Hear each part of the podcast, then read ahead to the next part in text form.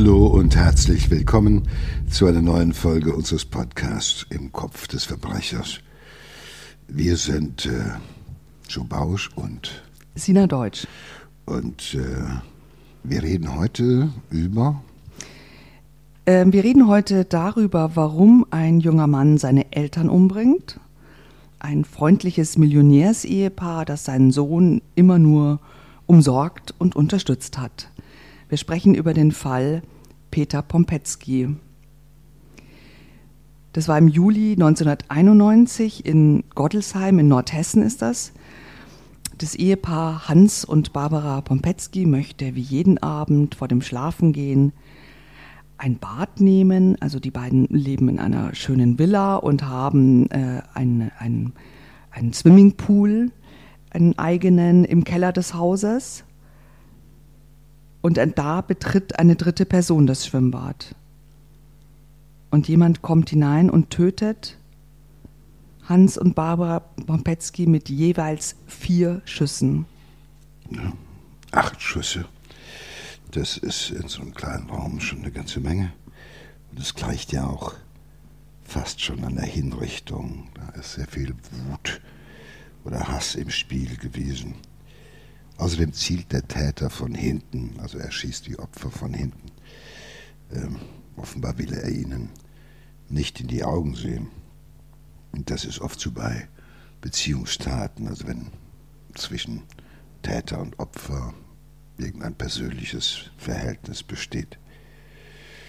Anschließend durchsucht und verwüstet der Mörder mehrere Wohnräume der weitläufigen Villa und hier ist ja schon auch schon was zu erkennen. Also A, natürlich die falsche Spur, die Spur auslegen. Es handelt sich um Raubmord. Und äh, äh, auf der anderen Seite erkennt man natürlich schon eiskalte Habgier und man muss sich vorstellen, da ist jemand in der Lage, zwei Menschen zu erschießen und anschließend die Räume der Villa zu durchwühlen. Also so einer geht über Leichen, im wahrsten Sinne des Wortes. Wenige Tage später ähm, findet der 21-jährige Peter, der Sohn des Ehepaars, äh, seine Eltern tot auf. Er läuft zur Nachbarin, bittet sie verzweifelt um Hilfe, die ruft die Polizei. Ähm, eine Streife trifft ein, Peter Pompetzky macht zu diesem Zeitpunkt einen verstörten Eindruck. Das Einzige, was er den Polizisten sagen kann, ist, dass seine Eltern im Keller des Nachbarhauses liegen und zwar erschossen. Beim Betreten der Villa bemerken die Polizisten, dass die Zimmer durchwühlt wurden. Also alles deutet da auf einen Einbruch hin. Zum Beispiel ist auch die Tür ähm, zum Wintergarten eingeschlagen und äh, im Keller befindet sich eben dieser Swimmingpool äh, der Familie. Und als die Streifenbeamten die Tür zu diesem Schwimmbad öffnen, schlägt ihnen beißender Gestank entgegen, also natürlich Leichengeruch. Äh, ähm, die Eltern von Peter Pompetzky liegen tot neben dem Pool und sind auch schon stark verwest. Es sind natürlich einige Tage vergangen, äh, Pool ist warm im Keller. Ähm, da ist ähm, schon einiges an Spuren auch nicht mehr da. Die Polizisten verständigen dann sofort die Kripo. Die Kripo befragt den Sohn der Opfer natürlich auch ähm, zuerst und der gibt zu Protokoll, wortwörtlich, ich lese das mal vor. An dem Anwesen meiner Eltern bin ich heute gegen 12.30 Uhr eingetroffen. Als ich die Schwimmbadtür öffnete, schlug mir ein fürchterlicher Gestank entgegen. Gleichzeitig sah ich die Beine meiner Eltern. Ich hörte dann plötzlich ein Blubbern, das sich mir darstellte, als würde jemand atmen. Ja, ziemlich abgehobene Formulierung, wie ich finde. Oder eigenartig zumindest, das muss man sich vorstellen. Man findet seine Eltern tot, erschossen im eigenen Haus. Wie würde, wie würde man da reagieren? Wie würde man selbst reagieren? Was ist doch schockierend, wenn nicht sogar traumatisierend. Aber Peter Pompetzky erscheint ja vergleichsweise ungewöhnlich ruhig, beherrscht. Ich finde die Formulierung schon, schon etwas arrogant, ehrlich gesagt. So nach der Devise, ich erkläre es euch jetzt mal, ihr dummen Polizisten. Ja. Ja.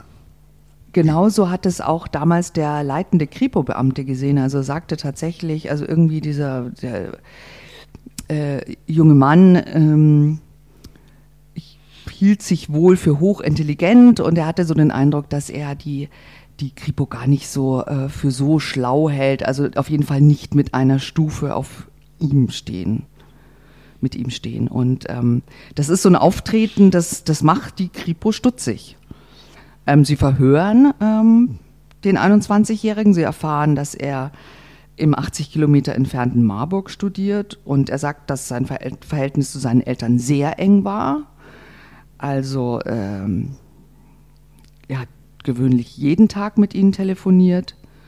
Und als er sie eben dann zwei Tage hintereinander nicht erreichen konnte, ist er sofort nach Hause gefahren, hat dann auch als erstes äh, gleich bemerkt, dass offensichtlich in die Villa eingebrochen wurde. Die ähm, Kripo untersucht dann natürlich auch diese Wohnräume in der Villa ähm, sehr genau und findet eine eher ungewöhnliche Situation. Also es sind äh, an diesem Tatort befinden sich noch 30.000 Mark Bargeld und wertvoller Schmuck. Die Gemälde, die an den Wänden im Wohnzimmer hingen, die sind am Boden abgestellt. Alles, was fehlt, sind zwei Seidenteppiche, Tafelsilber und Münzsammlungen. Ja, so alles sieht auf den ersten Blick aus wie ein Raubmord, wo jemand gestört wurde oder wo einer vorhatte, nochmal zurückzukommen, um den Rest abzutransportieren. Aber Fakt ist natürlich, äh, der Täter hat eine große Geldsumme zurückgelassen, also etwas, was ein Einbrecher oder ein Raubmörder wahrscheinlich nicht tut und deshalb. Naja, als erstes äh, nimmt man doch normalerweise Bargeld mit, äh, bevor man dann irgendwie einen Seidenteppich mitnimmt, den man erst äh, verkaufen muss, um zu Geld zu kommen. Ne? Also würde ich jetzt sagen. Der Raubmord scheint vorgetäuscht zu sein und immer mehr deutet alles darauf hin, dass Peter Pompeski seine eigenen Eltern ermordet haben könnte. Und er ist auch der Einzige, der gedacht haben kann, was soll das, also was will ich mit 30.000 Bildern oder sowas, ich erbe schließlich alles, alles, was hier noch ist und alles, was hier im Raum äh, sich befindet, das gehört jetzt sowieso alles mir, also wozu wegtragen. Naja, wenn ich Millionen erbe, dann brauche ich natürlich auch 30.000. Äh, das kümmert mich ne? doch nicht, ja. Naja, er gibt dann an, auch, äh, dass er in allen Zimmern erst nach seinen Eltern gesucht hat und ähm, dann eben in den Keller zu diesem Schwimmbad gegangen ist und als er die Tür aufgemacht hat, hat er diese furchtbare Entdeckung gemacht. Er hat von der Tür aus gesehen, wie seine Eltern tot am Boden liegen und zwar erschossen. Und diese Aussage wird später auch noch sehr wichtig sein. Also er hat ja äh, gesagt, äh, er sei nach Hause gekommen, hätte gesehen, dass es eingebrochen worden ist, durch alle Zimmer gelaufen, hat seine Eltern gesucht, zu denen er dieses verdammt enge äh, Verhältnis hatte. Äh, dann geht er in das Schwimmbad und sieht die Beine und es stinkt, aber es trotzdem hört er sowas wie ein Atmen, aber er geht nicht rein also das Normalste der Welt, also zu schauen, äh, wenn das die Beine meiner Eltern sind, dann gehe ich doch weiter. Ich will doch sehen, was, wie geht's denen? Was ist los Atmen mit denen? Atmen die vielleicht Oder noch? wenn ich das Blubbern ja. höre, dann äh, atmet die noch, dann habe ich ja die Wahl, rufe ich einen Notarzt. Genau, vielleicht kann man sie noch retten. Ja, das ist doch das Naheliegendste. Oder guck mir das an. Ich will das doch wissen. Also ich bleibe doch nicht vor der Tür stehen und so, oh, ja, da gehe ich jetzt nicht hin oder sonst was. Also das, diese sehr distanzierte Art und Weise, die ist schon irgendwie auffällig. Äh, vor allem, wenn jemand sagt, ich hatte so eine glückliche und so enge Beziehung zu meinen Eltern.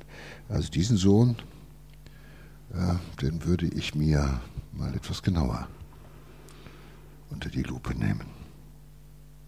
Ja, Peter Pompetzky wächst ähm, sehr behütet auf. Er ist ein Einzelkind, ähm, gilt so als äh, fleißiger Musterschüler. er gilt so als fleißiger Musterschüler, aber auch als introvertierter Einzelgänger. Er hat also kaum Freunde. Eine ehemalige Mitschülerin sagt, er war tatsächlich unsympathisch, fies, hinterhältig, kein Sympathieträger und ähm, sagt auch, er hatte ähm, nachweislich rechtsradikale Tendenzen. Die Familie ist sehr wohlhabend, sie lebt ähm, zurückgezogen.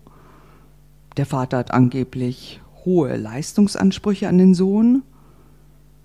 Mm, eine ehrliche Kommunikation soll nicht wirklich stattgefunden haben. Also der Sohn hat wohl das Gefühl, auf der untersten Stufe innerhalb der familiären Hierarchie zu stehen. Die Mutter erkrankt ähm, an Depressionen und daraufhin verkauft ihr Mann, Peters Vater, das familieneigene Bauunternehmen. Und ähm, Peter soll damit irgendwie ganz und gar nicht einverstanden gewesen sein. Angeblich hat er das gesagt, wenn ihr das macht, dann bringe ich euch um. Also hier gibt sich plötzlich ein ganz ein völlig anderes Bild. Äh, das ist kein perfekter Junge. Er hält sich vielleicht dafür. Es scheint, als hätte er durchaus auch eine ziemlich dunkle Seite, wie auch die Mitschülerin da bestätigt. Also er ist so unsympathisch, fies, hinterhältig. Also das ist ja schon äh, offenbar ein früher Charakterzug. Und äh, außerdem äußert er Tötungsabsichten seinen Eltern gegenüber, so nach Devise, wenn ihr nicht weiter äh, äh, ja, rührig seid und weiter noch mehr Geld verdient und so weiter und so fort, dann bringe ich euch um. Also offenbar lag ihm ja viel an diesem Renommee, was auch mit diesem Bauunternehmen äh, verbunden gewesen ist, mit diesem Familienunternehmen. Oder zumindest lag ihm sehr viel an dem Geld, was dieses Unternehmen abgeworfen hat. Und so ein Unternehmen zu verkaufen bedeutet ja auch, dass man so, ich habe erstmal genug in meinem Sack. Für mich reicht es allemal. Und mein Sohn, der ist ja noch jung, der kann ja noch sein eigenes Vermögen machen. Also das ist wohl etwas, was er äh, schlecht aushalten kann. Und äh, äh, ihm ist auch nicht wichtig, wie es äh, der depressiven Mutter geht. Und er auch akzeptiert auch nicht, dass der Vater mehr Zeit für sich und für seine Frau haben will. Äh, er sieht nur, dass dann halt letztendlich viel weniger für ihn übrig bleibt, als er sich das erwartet hat. Äh, die Beamten entdecken äh, bei der Sicherung des Tatorts in einem der verwüsteten Wohnräume die Verpackung einer Walter TPH leer. Ähm, die Projektile, die in den Leichen gefunden wurden, stammen ebenfalls aus einer Walter TPH. Die Frage ist jetzt hier natürlich, ist die Mordwaffe identisch mit der verschwundenen Pistole. Und ähm, die Polizei braucht hier natürlich ein, möchte das überprüfen, braucht ein Projektil, das jemals mit dieser Waffe abgefeuert wurde. Wir wissen ja, dass diese, jede Waffe hat ja einen, durch den Lauf prägt das so die Kugel, dass man ein, äh, eine Kugel einer Waffe eindeutig zuordnen kann. Und ähm, sie ermitteln, dass also jetzt ist die Waffe aber weg. Also das heißt, man kann die nicht mehr untersuchen. Aber die Polizei findet heraus, ähm, dass der Vater 1975 mit dieser Waffe einen Hund, den er angefahren hat, erschossen und erlöst hat. Die Beamten exhumieren die Hundeleiche tatsächlich und finden im Skelett ähm, ein Geschoss und das können sie dann ähm, ballistisch analysieren. Überleg mal, das ist dann, wenn ich das richtig rechne, 24 Jahre später, 91, ist diese Mordtat passiert und 75 hat der Vater einen angefahrenen Hund damit äh, erschossen. Also das ist schon natürlich ein Wahnsinn, Wahnsinnsaufwand, den die Polizei da betrieben hat. Aber auf die Idee muss man erstmal kommen. Und sie haben natürlich Glück gehabt, dass sie dann an oder in dem exhumierten Hund dann nochmal ein Projektil gefunden haben, was sie ballistisch vergleichen konnten. Das Ergebnis ist auch eindeutig. Die Tatwaffe ist identisch mit der Pistole, mit der der Vater den Hund getötet hat. Jetzt stellt sich natürlich die Frage auch, wusste Peter Pompetzky von der Waffe im Schrank seines Vaters oder nicht?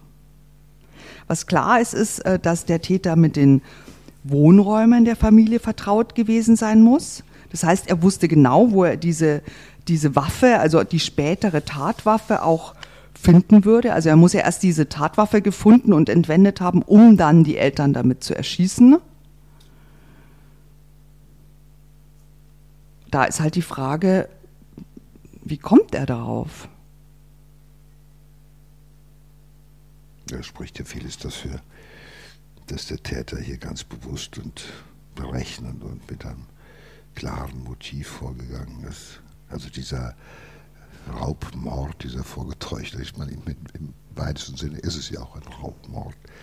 Ähm, der geschah nicht im Affekt, äh, im Rahmen einer Auseinandersetzung.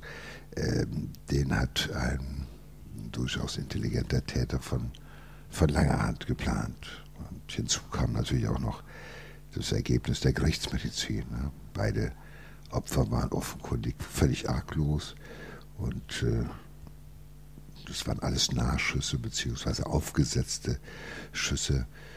Das heißt, der Täter muss eigentlich die, die, die Pistole an den Kopf fast an den Kopf gehalten. an den Körper gehalten haben. Also Nachschuss ist alles, was unter einem Meter, also da stehst du schon jemand sehr, sehr nah. Und äh, das ist, äh, also das ist, das heißt, äh, es ist auch klar, die Opfer müssen ihren Täter gekannt haben. Ja, aber war es wirklich der eigene Sohn, der die Eltern umgebracht hat? Das ist die Frage. Und die Kripo konzentriert ihre Ermittlungen allerdings immer intensiver auf ihn, auf den Sohn.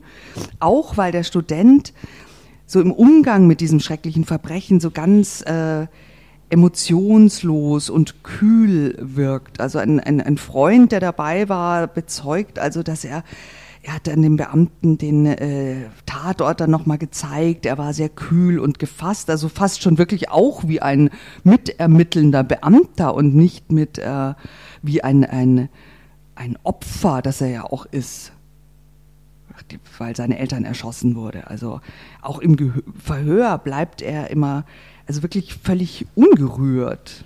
Also er sagt zum Beispiel, ähm, also es geht mehr um das, wie er es sagt. Ne? Er sagt, ich hatte so ein gutes Verhältnis zu meinen Eltern, die meine einzigen Bezugspunkte waren, dass die mir hier vorgeworfene Tat völlig außerhalb meiner Vorstellung liegt. Ich habe meine Eltern nicht getötet, bin mir aber bewusst, dass dringende Verdachtsmomente gegen mich vorliegen. Also wieder diese arrogante, diese arrogante Tour, so nach diese, äh, ich kann mir vorstellen, dass sie das denken können, aber äh, das liegt mir natürlich völlig fern, aber ich habe Nachsicht mit Ihnen, dass Sie mich verdächtigen. Ja. Ähm, das sollte man mit Ermittlern, glaube ich, nicht machen, diese Tour, weil das macht die auch ein bisschen fuchsig. Und es gehört ja schon mal einiges dazu, die einzigen Bezugspersonen umzubringen, die man hat. Äh. Naja, er sagt, es waren meine einzigen Bezugspersonen, deshalb kann ich es eigentlich nicht gewesen sein. Also auf den ersten Blick ist es ja ein Widerspruch. Ja, er ist ja nicht der Erste, äh, der irgendwie von Habgier getrieben, was weiß ich, äh, Eltern oder Elternteile oder was auch oder Großeltern umbringt. Also, äh, aber er konstatiert natürlich so ein, so ein, so ein Verhältnis zu seinen Eltern, das so toll gewesen ist, dass ihm das sozusagen noch nicht mal hätte in den Kopf kommen können, die umzubringen. Und aber er war finanziell komplett von den Eltern abhängig.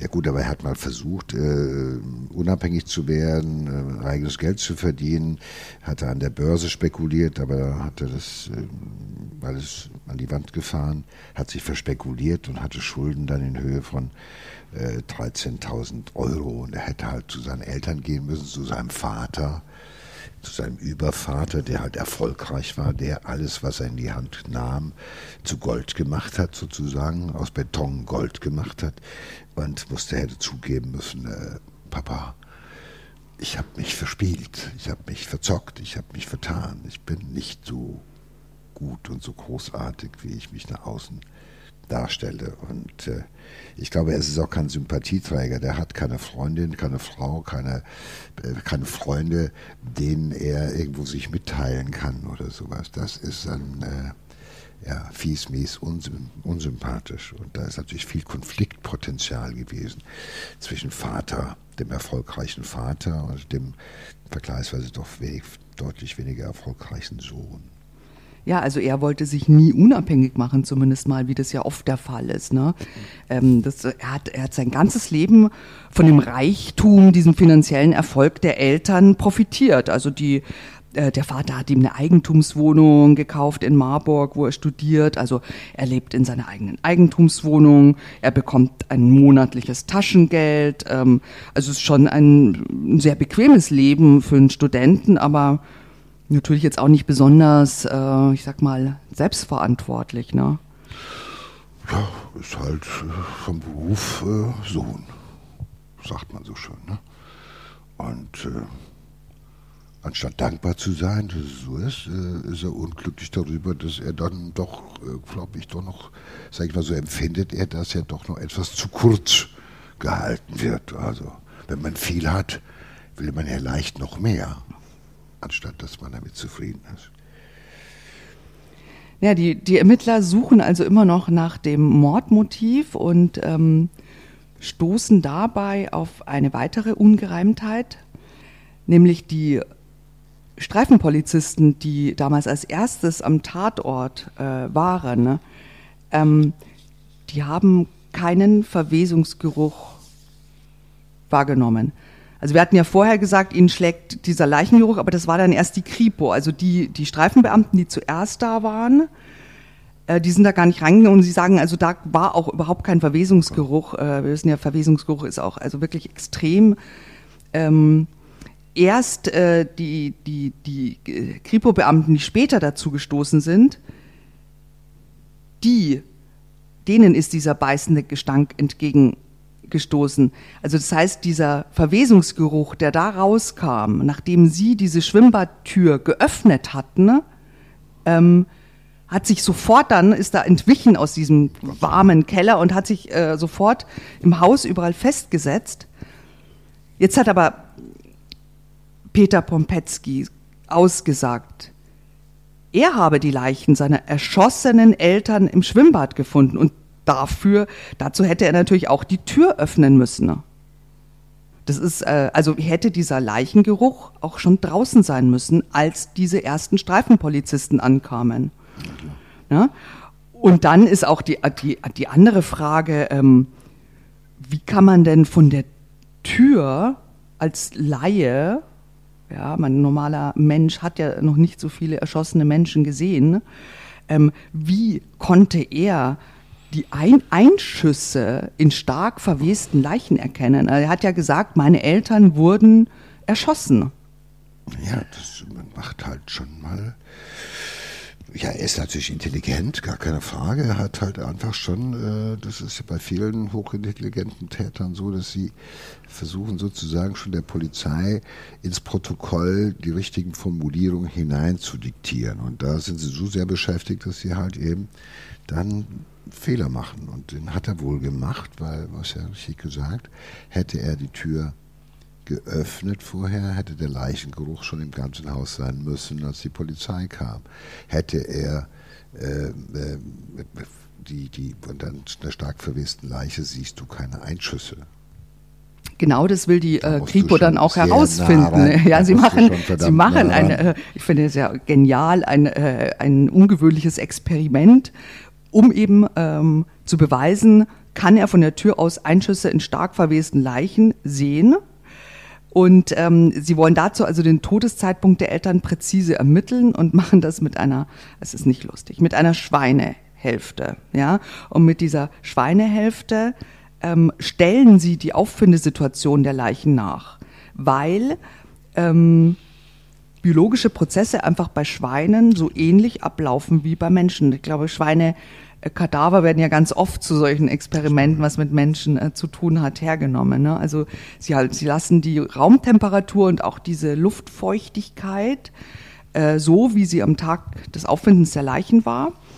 Und äh, sie schießen auf den Tierkadaver und beobachten dann vier Tage lang die Veränderung des Verwesungszustands und auch des Einschusslochs. Und nach diesen vier Tagen war es also wirklich so, dass der Verwesungsgeruch äh, fast dem entsprach, den die Kripo-Beamten damals vorgefunden haben und auch der Verwesungszustand war entsprechend. Also hier nochmal auch ein Hinweis auf eine Aussage, die äh, wahrscheinlich nicht gestimmt hat. Und äh, sie rekonstruieren noch etwas, nämlich in dieser Aussage ist es so, also wir können uns das auch gut vorstellen, natürlich so ein Schwimmbad im Keller einer Villa ist, es wird mit ziemlich dampfig ja. so, ne? Und warm. Ähm, die Beamten, die die Schwimmhalle betreten haben, hatten keine Brillen, aber der Sohn ist Brillenträger. Ja? Das heißt, hätte er diese Tür zu dieser Schwimmhalle wirklich geöffnet, hätte als erstes mal die Brille beschlagen. Und selbst wenn er gewartet hätte, die, die Brille abgewischt hätte, waren die Einschüsse definitiv von der Türe aus nicht zu erkennen. Also, das wissen wir, er hat definitiv gelogen. Aber das zeigt ja auch diese offensichtliche Lüge, zeigt in gewisser Weise auch die Unerfahrenheit von Peter Pumpetzky in seiner Eigenschaft als Mörder. Aber gleichzeitig zeigt es natürlich also doch die, er hat ja was sehr Psychopathisches, äh, so Eigenverliebtes, äh, das zeigt die ganze Kälte, Berechnung, Gier, also das, was an Motiven dahinter zu sehen ist. Äh, weil die eigenen Eltern umzubringen, das hat natürlich etwas schon von einer äh, antiken Tragödie. Ja, durchaus. Also er ist ja noch nicht wirklich überführt, aber ähm, die Beamten vom, äh, das ist das LKA Hessen damals, die haben dann auch nochmal diesen Verwesungszustand sich genauer angeschaut und ähm, haben also nochmal äh, gesehen, dass dieses Einschussloch durch diese Blasenbildung und Erhebungen der Haut, es ist äh, es ist nicht wahrnehmbar also gewesen also als Einschuss. erfahrene Ermittler, also da braucht es schon einen Rechtsmediziner, der die Leiche extrem genau absucht oder sogar teilweise die Leiche erst in das Röntgen gibt, um nach Geschossen zu suchen. Äh, das ist mit unbewaffnetem Auge schon äh, schwer zu erkennen. Also dass äh, diese, dieses Wissen, dass sie erschossen worden sind, das ist Täterwissen. Aber welches Motiv hätte er haben können? Ja. Ich meine, es gab ein psychiatrisches Gerichtsgutachten, wie bei allen ähm, Mördern. Und also in dem Gutachten wird ihm bescheinigt, dass er Peter Pompetzky allergrößten Wert darauf gelegt hat, also sich als leistungsstark äh, zu bezeichnen. Also Menschen, die keine Leistung bringen, haben für ihn keinen Wert oder sind weniger wert. Ähm, auf die sah er herab. Äh, es war ihm wichtig, sein Studium als Bester abzuschließen, um eine bedeutende und einflussreiche Führungsposition in einem Wirtschaftsunternehmen anzunehmen. Also hier sieht man immer wieder, wie wichtig Peter Pompetzky Status und Geld waren. Und äh, er wollte selbst über das Millionenvermögen seiner Eltern verfügen. Ähm, zwar hatten sie das verdient, ähm, aber er hat offenbar jetzt entschieden, dass es erstmal ihm und zwar sofort zusteht. Also warten wollte er oder konnte er nicht länger. 14 Tage nach dem Auffinden der Eltern wird er festgenommen. Äh, er schreibt dann äh, einen Brief aus der Untersuchungshaft und ähm, erstmals öffnet er sich dann ein bisschen und schreibt, also er war immer, sei immer gehemmt im Umgang mit anderen, gewesen. Die Eltern äh, haben mich immer so akzeptiert, wie ich war, ohne Wenn und Aber. Bei anderen Gleichaltrigen habe ich aber immer versucht, mich durch gute Noten hervorzutun. Und er schreibt, letztendlich bin ich jedoch ein Muttersöhnchen geblieben, habe meinen Weg nie eigenständig bestreiten können.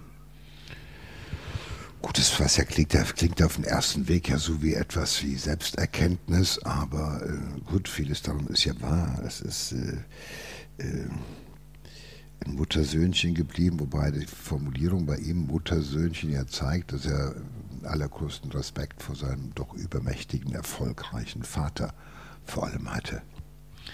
Und, ähm, und ich finde auch hier liegt der Schlüssel zu dem, zu dem äh, Motiv von Peter Pompetzky also wenn, wenn Kinder ihre Eltern töten, dann äh, gehen dem in der Regel ja äh, allerschwerste Konflikte voraus. Also die meisten Elternmorde geschehen, äh, weil die Eltern ihre Kinder demütigen, äh, missbrauchen, sei es körperlich oder seelisch oder sogar sexuell. Äh, aber es gibt auch natürlich andere Formen des Missbrauchs wie großer Leistungsdruck, nicht zu bedienende, überhöhte Erwartungen oder eine ganz extreme Abhängigkeit der Kinder zu einem der Elternteile. Äh, äh, aber es ist nicht immer so, dass man die Schuld oder ja, dass man die Schuld bei den Eltern findet. Es gibt liebevolle Eltern, die machen alles wunderbar und ganz toll und trotzdem haben sie einen Sohn, der halt einfach, äh, ja, sag ich mal, der, der, ist nicht psychisch krank, sondern der ist halt äh, schwerst persönlichkeitsgestört, ein äh, Narzisst, ein, äh, ja, der einfach äh, sich über alles erhebt und äh, das ist, und habgierig ist, es ist, also der Vater soll nicht mitbekommen, dass er ein Loser ist. Ja, äh, der, er will noch mehr, noch Größeres. Äh, er sieht sich ja ganz weit oben an der Spitze in der Wirtschaft und auf diesem Weg braucht er halt jetzt erstmal sozusagen eine Anschubfinanzierung. Ja, vor allem soll der Vater nicht jetzt mit der äh, kranken Mutter das Geld verprassen ja. und dann ist für ihn nichts mehr übrig. Ah ja, das, das steht seinen, diese Eltern stehen seinem großen Plan, also seiner Großmannssucht steht, stehen die im Wege. Die Kripo rekonstruiert ähm, dann folgenden Tathergang. Ähm, am Sonntagabend, dem 28. Juli 1991, verabschiedet sich Peter Pompetzky von seinen Eltern. Er sagt, äh, er fährt nach Hause, also nach Hause in seinen Studienort Marburg, in seine Eigentumswohnung. Die Eltern sind auf dem Weg ins Schwimmbad. Peter gibt noch vor, dass er noch mal was aus seinem Zimmer holen muss. Er geht aber nicht in sein Zimmer, sondern holt die Pistole seines Vaters aus dem Schrank. Er geht dann später zur Schwimmhalle in den Keller. Die beiden Barbara und Hans Pompetzky sind überrascht, dass ich, sich ihr Sohn immer noch nicht auf den Weg gemacht hat. Und er zieht die Walter TPH und erschießt erst den Vater, dann die Mutter. Und für die Polizei ist auch klar, dass der, das Motiv für den Doppelmord ist Habgier und Schulden durch Aktiengeschäfte. Und damit kein Verdacht auf ihn fällt, hat er das Ganze wie einen Raubmord aussehen lassen. Also er hat Unordnung eben in allen Zimmern äh, geschafft, ein paar Wertgegenstände mitgenommen. Er hat diese Glastür da zum Wintergarten äh, zertrümmert mit einem Teppich, den er später äh, weggeworfen hat. Und äh, dann, drei Tage später, kommt er also wieder zurück und spielt den schockierten Sohn, dessen Eltern ermordet wurden. Der Prozess gegen ihn ähm, beginnt dann am 2. November 1992. Es gibt ja keine verwertbaren Spuren. Also auch da muss man natürlich auch sehen, 1992, 91, ähm, es ist nicht wie heute, wo man mit einer Hautschuppe vieles nachweisen kann, wobei natürlich auch da gut, äh, er, er hat in diesem Haus gelebt. Also natürlich kann überall DNA von ihm sein. Also ähm, es deutet spurentechnisch nichts äh, auf ihn als Täter hin. Es ist ein reiner Indizienprozess. Die Tatwaffe ist ja auch nicht gefunden worden. Nee. Und auch diese, dieses ganze Diebesgut aus der Villa, also diese Münzen und das Silberbesteck und diese Seidenteppiche, die sind äh, auch nie gefunden worden. Er schreibt aus der Haft an Familienmitglieder, ich bitte euch, mir trotz der Zeitungsaussagen zu glauben, dass ich nicht das kaltblütige Ungeheuer bin, für das man mich darstellt und das unsere Familie zerstört hat. Sagt bitte auch Opa, dass, egal was über mich erzählt wird, ich meine Unschuld nur nochmals beteuern kann. Das äh, Urteil lautet allerdings dann am 17. Mai 1993 nach 38 Verhandlungstagen lebenslänglich. Ja, Sie haben auch festgestellt, dass sie, das Gericht hat richtigerweise, wie ich finde, festgestellt, der Sohn hat Angst gehabt, dass die Eltern sein Erbe verbraten würden. So lautet es auch in der Urteilsbegründung. Ähm, der Vater hatte sich aus dem Geschäftsleben zurückgezogen, war Privatier und ähm, offenbar hielt das Gericht, wie ich finde, zutreffend, eine lebenslange Haftstrafe für äh, Schuld und Strafe angemessen. Ähm. Er hat dann einen Brief, nochmal einen Brief geschrieben. Meine Eltern und mein Großvater waren in meinem Leben die einzigen Menschen, die mir viel bedeutet haben. Um meiner Eltern willen wünsche ich mir, dass irgendwann alles ans Licht kommt. Ich habe weder die Geduld noch die Kraft darauf zu warten. Es ist sein Abschiedsbrief und zwei Tage nach der Urteilsverkündung erhängt er sich in seiner Zelle. Da stellt sich halt natürlich wieder die Frage, wir haben da ja schon öfter auch äh, drüber diskutiert, ne? was, was bedeutet es, wenn ähm, Menschen sich in ihrer Zelle erhängen? Ähm, ist es ein Eingeständnis, ist es Schuld oder Unschuld? Naja gut, also ich bin, ich zweifle nicht daran, dass äh, Peter Pompetzky im juristischen Sinne schuldig war und die Tat begangen hat. Aber natürlich gibt es so ein Freitut nach dem Urteil aus dem, in, im Knast. Äh, gibt es immer Rätsel auf, äh, ist das ein ist der Selbstmord ein Schuldeingeständnis? Äh, ist das die Verzweiflung? Äh, die Hoffnungslosigkeit, weil man als Unschuldiger verurteilt worden ist. Äh, der sagt, ich kann nicht mehr kämpfen, man hat mich beschuldigt, ich bin es zwar nicht gewesen, aber ich will nicht unschuldig im Knast leben. Oder ich glaube, das ist ganz einfach. Peter Pompetzky wusste von dem Tag an, wo er verurteilt worden ist, dass er das, das Leben, was er für sich geplant hatte, was er für sich in Anspruch genommen hatte. Das Ansehen, das Geld, äh, all das, was er damit verbunden hat, das war zerplatzt. Das würde er ja, nicht mehr erreichen können, weil lebenslänglich heißt lebenslang. Und äh, die ganze Intelligenz und all das, was er hatte, das ist oft bei solchen Tätern so, das sind die intelligenteren und die eitleren und ich zähle ihn zu, dem, zu diesem Tätertypus, äh, die sind viel mehr gefährdet, sich umzubringen, weil sie es überhaupt nicht ertragen können. Die Vorstellung, dass sie mal kleine Brötchen backen müssen, dass sie vielleicht 25 Jahre im Knast verbringen müssen und wirklich die Füße stillhalten müssen, bescheiden sein müssen und so weiter, weil dann nutzt dir das ganze Geld nicht mehr. Und äh, das sind dann die, die auch dann letztendlich äh, ähm, ja, in Zustand von maßlos gekränkter Eitelkeit Hand an sich legen.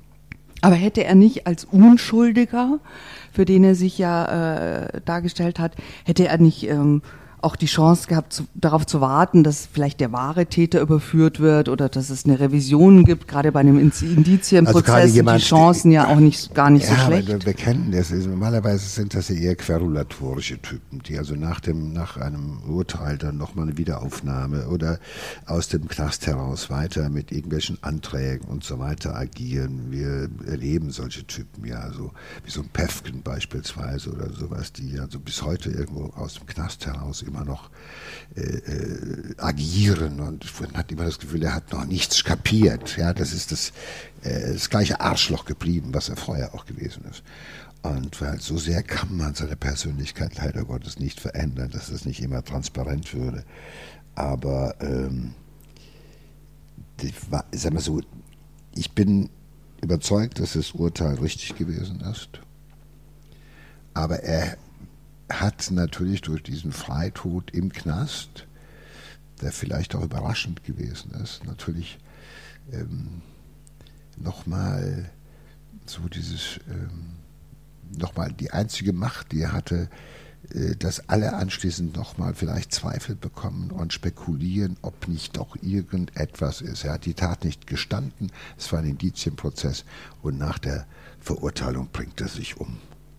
Und das ist doch das. Ja? Das Rätsel wird nie gelöst. Das naja, ich sag mal so, ich glaube, es ist kein Rätsel. Ich bin in dem Fall schon überzeugt, dass das Gericht den Richtigen verurteilt hat. Also, ähm, aber äh, die, die Motivation, der Ablauf äh, ja. der, der Tat, äh, äh, ist ja auch so, dass er äh, den Großeltern wohl auch noch irgendwie äh, bedeutet, hey, glaubt das nicht, was die Presse schreibt, glaubt nicht, was im Urteil steht, glaubt nicht, was das Gericht sagt, was die Polizei sagt und so weiter. Nein, aber er liefert ja keine, keine Gegenbeweise. Ja. Ja, es war ja eben nicht möglich, alle irgendeinen Vorwurf zu entkräften. Und er hatte bestimmt einen guten Anwalt, davon gehe ich mal aus. Also er hatte keinen unerfahrenen Idioten an seiner Seite. Und insofern, da hat er alles ausgenutzt. Er hat das alles ausgenutzt. Aber er hatte einen, in seinem Kopf war es ein perfekter Plan. Ein perfekter Plan. Und er war ja auch gut. Ich meine, welchen Aufriss musste die Polizei machen, um ihn zu überführen? Ja, Hunde ausgraben, Schweinekadaver ja. irgendwo, irgendwo vorbereiten. Also sie haben ja richtig CSI-mäßig, haben die alles gegeben. Absolut. Die haben ja. alles gegeben. Ja. ja. Und das erlebt man auch nur, wenn man so einen Täter hat, der selbst bei Polizisten, bei erfahrenen Polizisten einfach nur, sag ich mal, den sportiven Ehrgeiz auslöst. Von wegen, Junge, du hältst mich für blöd. Mach den Fehler bitte nicht. Und hier schon mal mein Rat an alle, die sich gerade überlegen, jemanden umzubringen unterschätzt auch den einfachsten Polizisten nicht, der euch vielleicht ein bisschen beamtet und dämlich erscheint. Sie sind wachsam und sie verstehen ihren Job. Und äh, das ist für ihn auch die allernächste größere Kränkung gewesen. Und er ist ja auch beschrieben worden als jemand, der ja auch früher schon keine Freunde hatte. Er war ein arroganter, hochnäsiger, fieser Drecksack, das muss man einfach sagen. Ich glaube, die einzigen Menschen, die ihn überhaupt wertgeschätzt haben oder sowas, das war seine Mutter. Ja, oder sein Vater auch noch. Aber der hatte ja auch niemand. Wen hätte, wer hätte, wo hätte er sich sozusagen nach der Verurteilung ausweinen können? Noch nicht mal bei irgendeinem anderen Gefangenen auf der Gemeinschaftszelle, weil da galt er wahrscheinlich auch nach zwei Tagen schon als der fiese, arrogante äh, Typ, der er nun mal gewesen ist.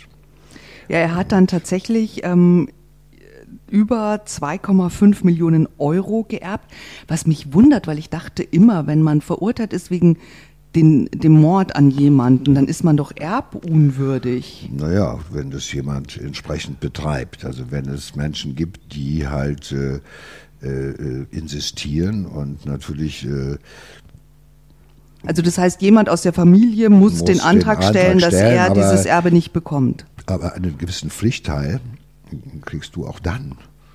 Also ich habe einige Male erlebt, also ich habe es erlebt, dass äh, jemand seine Eltern umgebracht hat und sogar seine Schwester, um zu erben und hat das Erbe dann nach äh, vielen, vielen Jahren, nach 30 Jahren Haft entlassen, das Erbe angetreten.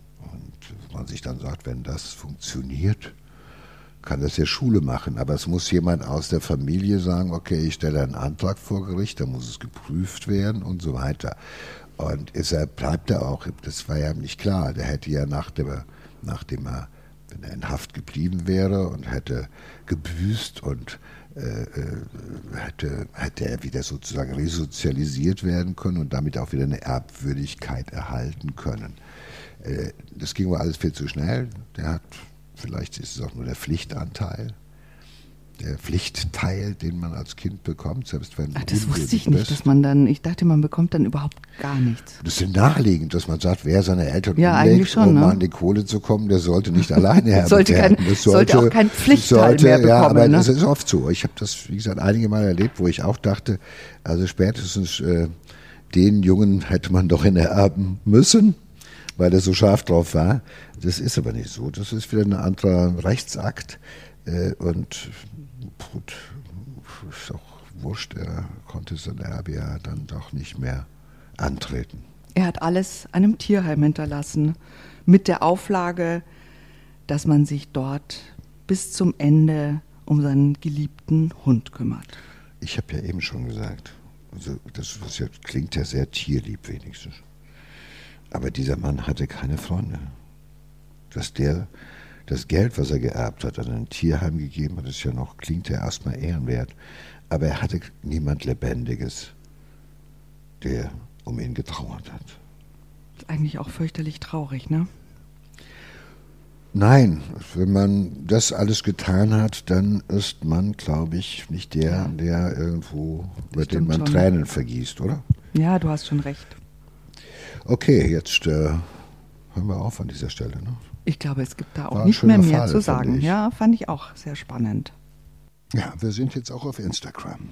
Auf unserer Seite im Kopf des Verbrechers, der Podcast, findet ihr neben weiteren Hintergrundinformationen und echtem Bildmaterial über die Fälle alles rund um das Thema True Crime.